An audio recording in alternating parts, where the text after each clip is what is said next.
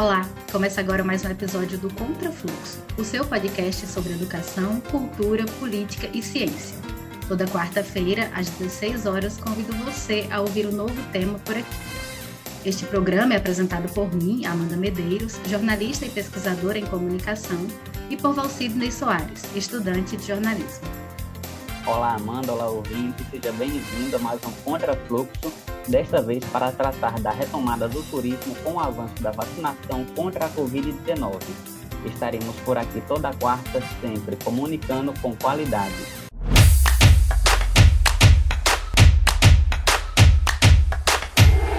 Contrafluxo. Desde o início da pandemia do coronavírus, o setor do turismo foi um dos mais afetados. Fronteiras foram fechadas, voos e reservas em hotéis cancelados, impactando diretamente na economia. Agora, passados quase dois anos desde o anúncio por parte da Organização Mundial da Saúde, o setor volta a aquecer com o avanço da vacinação. Mas, afinal, quais os principais desafios neste cenário de retomada? E para tratar do assunto, no programa de hoje conversaremos com Marília Gonçalves, mestre e consultora em turismo. Olá, Marília, seja bem-vinda ao podcast Contrafluxo, né? E para começar a nossa conversa, eu queria que você apresentasse para a gente, em termos gerais mesmo, a situação do setor do turismo com a chegada da pandemia da Covid-19. Olá, Amanda, olá, Val Sidney, olá, ouvintes do podcast Contrafluxo.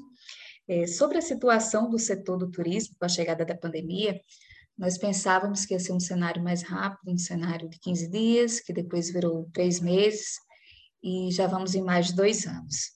Os números, é, em 2020, a gente ainda não sentiu tanto, é, por diversos fatores, porque estava iniciando a pandemia, porque a gente teve também questão de auxílio emergencial que ainda segurou algumas atividades que estão diretamente relacionadas ao turismo, mas a partir de 2021 a gente já sente e não vou tratar aqui de números, mas a gente já sente isso por parte do, do empreendedor, né? Essa queda nas viagens, essa, essa queda de negócios, né? Muitos negócios fechando, e afetou direta e indiretamente os setores que estão relacionados com o turismo. Hoje a gente tem dentro do turismo, são mais de 50 setores envolvidos, e dentre eles tem os setores, os setores que estão diretamente ligados, eles foram totalmente comprometidos. A gente tem aí questão de hospedagem, a gente tem questão de transporte, eventos, agenciamento, todos eles foram diretamente afetados. É, principalmente a questão do, dos eventos, né? O setor foi um, um, dos primeiros a parar e um dos últimos a, a ter retorno, por mais que tenham sido criadas medidas estratégicas para esse retorno, ainda assim a gente sem ter as consequências até hoje, como a não realização desse carnaval de 2022. É, e, principalmente, a gente vê muitas mudanças dentro desse cenário é, a partir da pandemia. A gente tinha um número de brasileiros que viajava muito para o exterior, e isso foi reduzido. É, a gente também tinha também a entrada né, de, de estrangeiros que também teve essa paralisação com as fronteiras fechadas, e o próprio pessoal que trabalhava diretamente com turismo. Talvez aqui é, no estado do Rio Grande do Norte a gente não tenha sentido diretamente esse impacto por outras atividades que seguraram é, o, setor. Mas se a gente pegar alguns outros exemplos é, no país que sobrevivem, né, tem mais de, de 50%, 60% da atividade econômica totalmente voltada para o turismo, é, nós vamos ter uma, um, um número extremamente elevado de pessoas que ficaram desempregadas, de pessoas que quase passaram realmente necessidade por não ter outras atividades é, a serem desenvolvidas, né? não ter outra atividade econômica, outras, outras possibilidades. Por mais que o pessoal tenha utilizado de se reinventar ou coisas do tipo, é, foi uma situação que não se esperava, né? é uma coisa que não se esperava, e principalmente por ter durado tanto tempo. E hoje a gente vive uma, continua vivendo isso, muitas vezes por resistência de, dos usuários do setor turístico. A maioria do, do, pessoal que já trabalha hoje com turismo está sensibilizado com relação à vacina, mas muitos usuários da atividade turística ainda não estão é, vacinados, né? não querem fazer o esquema vacinal completo, e isso acaba é, fazendo com que a pandemia se estenda e comprometa ainda mais o setor de turismo e seus dependentes. Marília, você já falou aí um pouco né, desse impacto causado pela pandemia dentro do empresariado, mas eu queria saber de você, de acordo com a sua vivência, se esse nível de impacto causado né, pela Covid-19 para o grande e para o pequeno empresário, ele foi sentido na mesma medida, foi diferente? Como é que você avalia isso?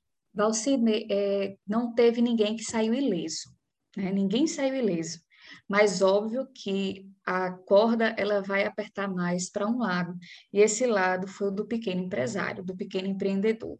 Porque o grande, o grande adotou algumas medidas como que aí recai para a parte mais fraca, né, para a parte do trabalhador, teve demissão em massa, teve mais, uma maior ajuda por parte do, do governo, é, mas o pequeno empreendedor, ele muitas vezes nem formalizado é, então para ele conseguir essa ajuda é muito mais difícil. Eu não tenho números fechados, mas a quantidade de empresa que você sabe que, que fechou durante a pandemia, o número de, de empresas relacionadas ao turismo, é, foi enorme, além de atividades que não estavam formalizadas, né?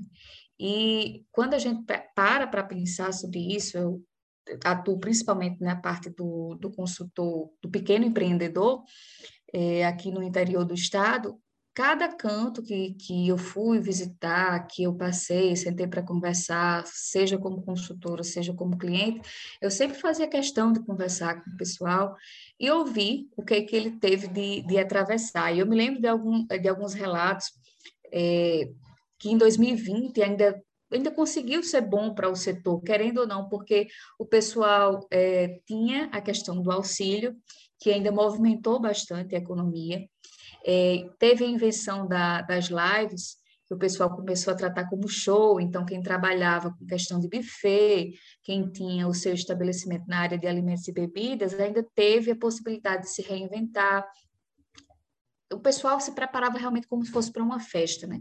E algumas, é, e algumas outras intervenções, inovações que foram feitas durante o período. Mas em 2021, esse caso já não, não se repetiu, porque tudo estagnou, a gente já não aguentava mais o virtual. É, e as pessoas também não tinham mais de onde tirar dinheiro. Se não tinha trabalho, não tinha outro auxílio, não, não tinha de onde tirar isso. Então, foi, o setor para o pequeno ficou extremamente prejudicado, porque por mais que a gente pense nas grandes empresas, quem faz toda a movimentação, principalmente aqui no nosso estado, é o pequeno empreendedor. Nós somos um estado de pequenos empresários, não somos de, de grandes empresas, de multinacionais. A gente é do pequeno, do que não é formalizado, do que é MEI, é, e que está ali nos bairros. Então, na hora que você termina ou trava uma atividade, por mais que fosse um bate-volta numa cidade vizinha, ou um evento, uma festa de padroeiro, toda a rede que está ali ligada direta ou indiretamente à atividade, ela é prejudicada. O pessoal da lojinha de roupa, ele não mais vai vender uma, fe uma roupa para aquela festa da padroeira. O pessoal que é do supermercado não vai estar tá mais abastecendo a comunidade para aquele dia de festa que os moradores vão estar recebendo visita e aí preparam banquetes. A gente tem uma, uma demanda, a demanda realmente ela baixa totalmente, principalmente nos períodos de, de alta sazonalidade, e esses foram totalmente afetados. Antes, se a gente sofria com turismo no período assim entre alta e baixa sazonalidade, isso se acabou. A gente sofreu o ano inteiro, principalmente em 2021. A esperança era que em 2022 todo esse cenário mudasse. A gente teve o que agora no final do ano de 2021 a gente teve um carnaval, a gente teve festas de Réveillon, mas é, a gente começou a sentir que quando os números começaram a aumentar, é, já foi dito que o carnaval não ia ser realizado. Então, assim, aquele ambulante que faz, faz o dinheiro do mês numa festa do carnaval, ele foi totalmente prejudicado e certamente ele não sabe de onde vai tirar o dinheiro agora para tentar levar a comida para dentro de casa, né? A gente trata, fico sempre pensando por mais que a gente saiba que algumas medidas são necessárias a serem seguidas, mas eu fico sempre especulando até onde parar um carnaval público é, foi bom para a população ou não. A gente sabe que os casos estavam agravados, mas a gente sabe também que na hora que a gente corta o lazer é, público, a gente está tirando o lazer daquela pessoa que tem menos condição de, de, participar, de ter um acesso a festas de carnaval. Ou corta também a possibilidade daquela pessoa que tem o seu pequeno negócio de ganhar mais dinheiro. E enquanto a pessoa que, que tem mais condição, não, essa pessoa ela vai estar tá viajando, ela vai estar tá na sua casa de praia, ela vai, tá, vai ter feito suas compras normalmente, ela só vai mudar o seu estilo de carnaval. Mas para aquele em, em, uma situação de, de não ter condição para ter um gasto com algo que não é prioridade, como o lazer é tratado, vai ser um período em que ele nem vai ter diversão, nem vai ter como ganhar uma renda extra. Então, é sempre nessa perspectiva que é, eu tento balancear, obviamente, não aqui defendendo liberação de, de eventos sem regulamentações, mas sim com regulamentação, porque se todas as outras áreas estão funcionando, porque o turismo ele é o mais afetado.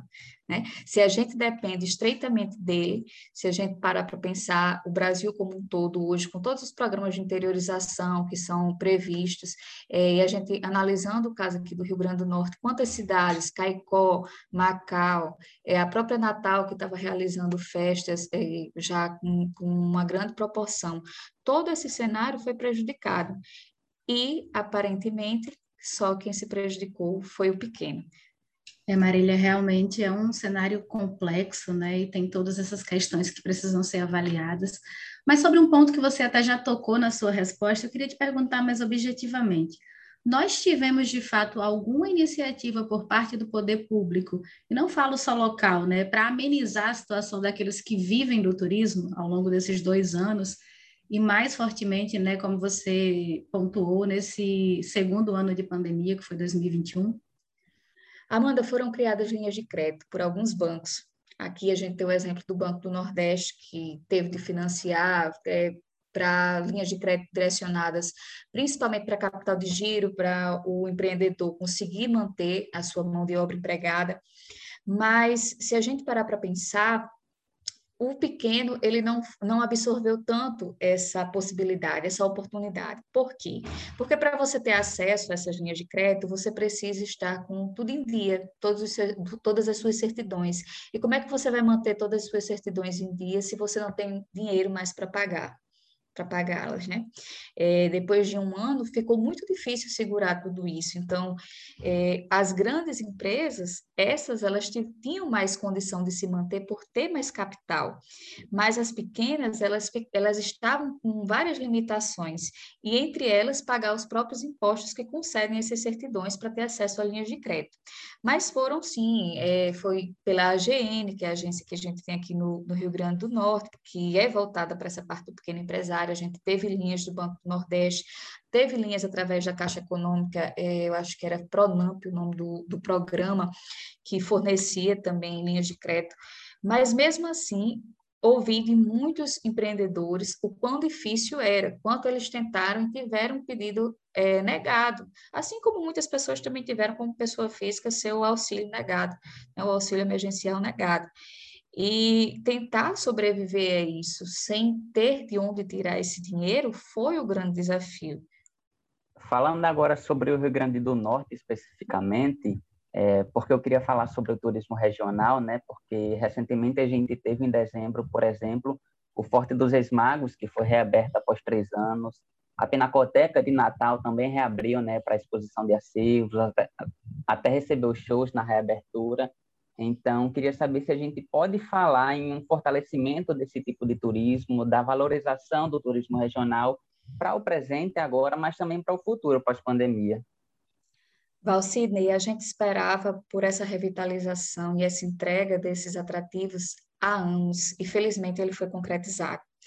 É, a gente esperava não só para o fortalecimento, fortalecimento da, do turismo regional, mas para o fortalecimento também do, do nosso turismo histórico e cultural porque o setor de cultura ele foi um dos mais afetados pela pandemia, quiçá o mais, né? Que eu ainda tenho as minhas dúvidas, mas não tenho números para comprovar. Se a gente parar para pensar, o turismo regional ele ganhou força com a pandemia. E ganhou força por quê?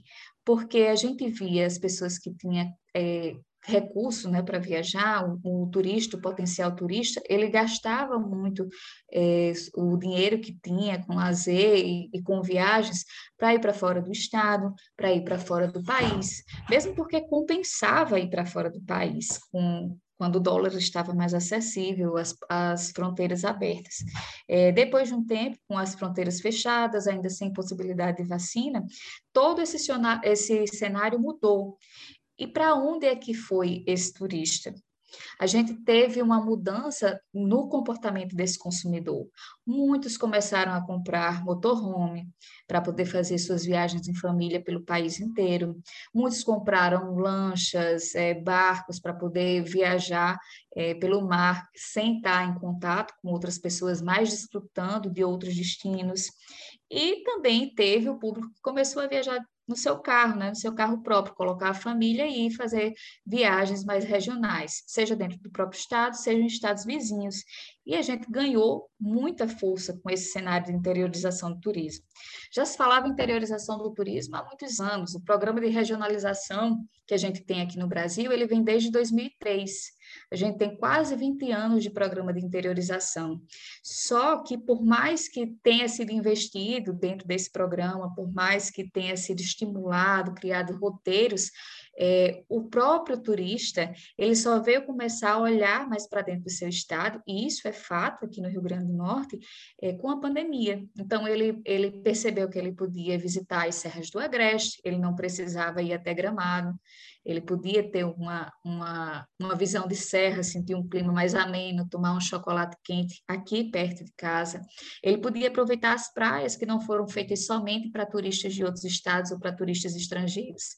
Eles puderam abraçar, dizer, a, a, Pipa, Bahia Formosa, todas as, todas as praias que a gente tem aqui, a gente tem um litoral maravilhoso, tanto para o litoral sul como para o litoral norte.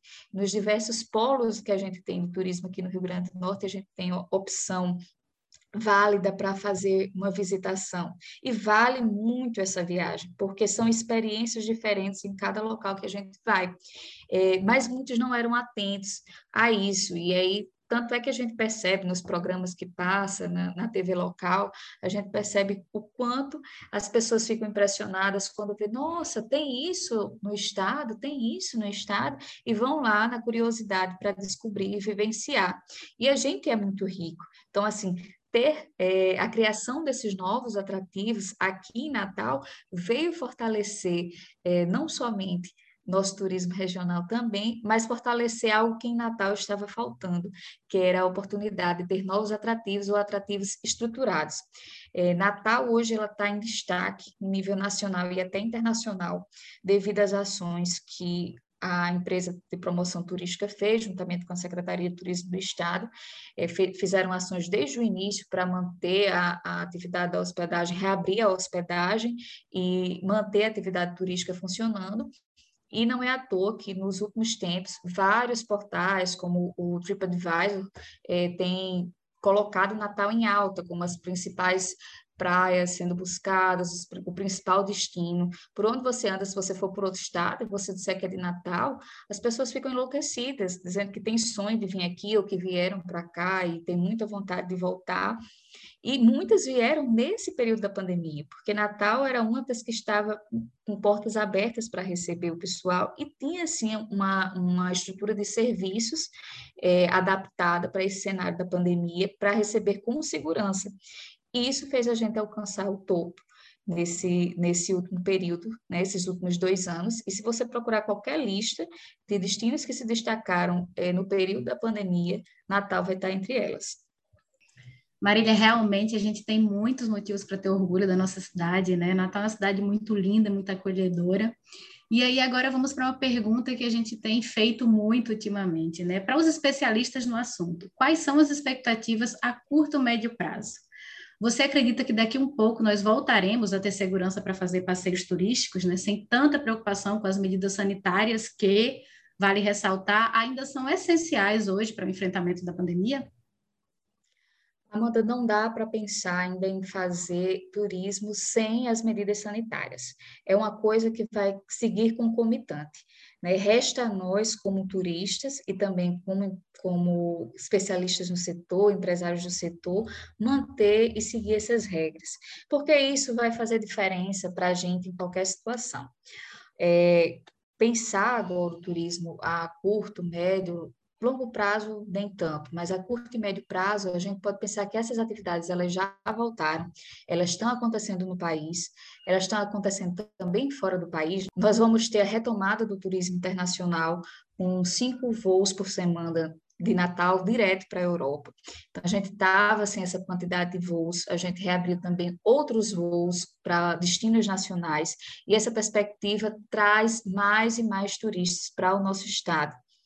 Então, a curto e médio, prazo, não dá para pensar que a gente vai ficar sem as medidas sanitárias. A gente vai estar tá realizando turismo, mas é necessário estar tá com a vacina em dia, é necessário estar tá usando máscara. As companhias de avião, elas estão prezando ainda pelo, pelo uso das máscaras, tem que estar durante todo o voo. Alguns espaços, é, como espaços abertos, já permitem a flexibilização, você tirar ali pra, a máscara para tirar uma foto, coisa do tipo, mas o, o turismo ainda em espaços fechados, não, não tem como a gente estar tá possibilitando isso ainda, porque é tudo muito ainda no ar-condicionado, então não é interessante que em espaços fechados esteja o turista sem o uso da máscara. Com a mudança no comportamento do consumidor, eh, muitos passaram a procurar turismo em espaços abertos. E esse turismo em espaço aberto, como o ecoturismo, turismo de aventura, enfim, fazendo trilhas, andando em parques, ele possibilita uma flexibilização e aí as pessoas entram, andam ali em, grupos, né, com sua família, com seus amigos, um grupo que já está mais habituado e acaba tendo uma flexibilização maior com relação ao uso da máscara. Mas é necessário manter ainda é, a segurança, né, na maioria das, das, das partes dos setores, para que a gente não tenha um aumento de casos como a gente teve recentemente agora no início do ano de 2022 que certamente foi afetado por várias questões, como, como as festas do Réveillon. Né? A gente, numa festa de Réveillon, por mais que seja num canto aberto, você tem dezenas de pessoas ali. Todas estavam sem máscara. Eu tive de, de estar participando de uma festa de Réveillon e todos estavam sem máscara, mas não era só a questão de estar sem máscara. Ainda estavam compartilhando, é, agora o pessoal usa aqueles vapors, né? O pessoal também não, não facilita, vamos dizer assim. É, e aí todo mundo tem que se ajudar não só não só o próprio empresário tem que impor medidas, como as pessoas têm que ter educação para respeitar essas medidas, né? E sem isso, sem essa educação, a gente não vai para frente. Não tem como a gente determinar necessariamente o futuro do turismo agora. A gente espera que realmente venha a bonança, porque dois anos já foi suficiente para instalar o caos, mas tem muitos outros fatores externos, como o surgimento das novas variantes e agora uma possibilidade de guerra que a gente não sabe até onde pode ir e o quanto isso vai afetar no cenário internacional. Pois é, e que os empresários também continuem tendo consciência, especialmente da necessidade, por exemplo, do, do passaporte vacinal, né, para adentrar nos ambientes, é, para que a gente consiga seguir, passar por essa batalha que a gente está enfrentando, né, mas sempre com a mão na consciência, máscara no rosto. Então, por isso, Marília Gonçalves, muito obrigado por essa entrevista. Só tenho a agradecer. Obrigada, Valcidney.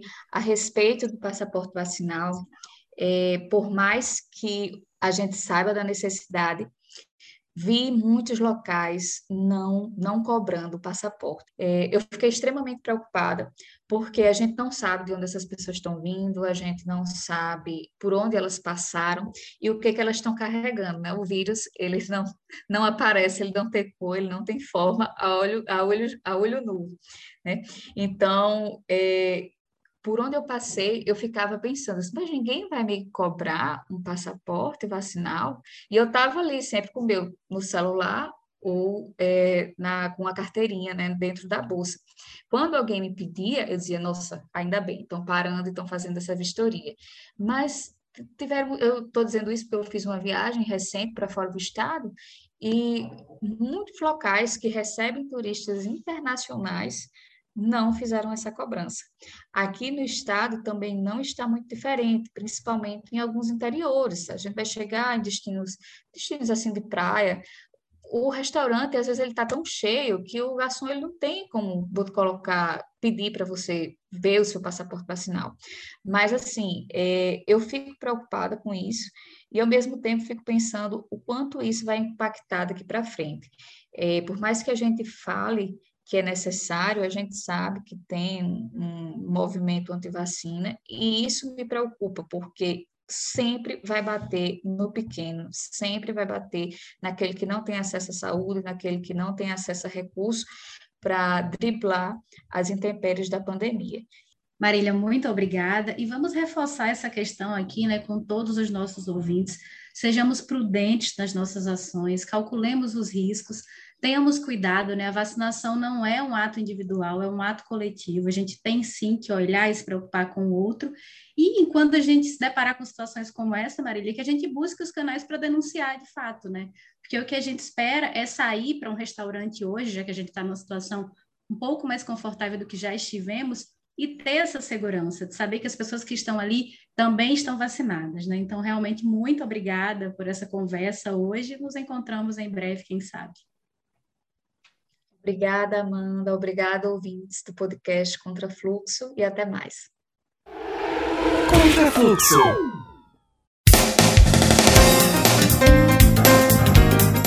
Estamos chegando ao fim desse programa, mas não esqueça de nos acompanhar pelas redes sociais Lá é o espaço para você se informar sobre o tema da próxima semana e, claro, o espaço de interação com a gente. Então não deixe de mandar o seu feedback e sugestões de novas pautas. Instagram, arroba Programa Contrafluxo e Facebook, Programa Contrafluxo. Nossa agenda você já conhece, toda quarta-feira, às 16 horas, na sua plataforma de áudio preferida. O seu podcast comunicando com qualidade. Contrafluxo tem o apoio do Adurne Sindicato, apresentação de Amanda Medeiros e Valcirnei Soares, produção de Viciane Oliveira e Rebeca Oliveira, edição e operação técnica de Elan Aureliano.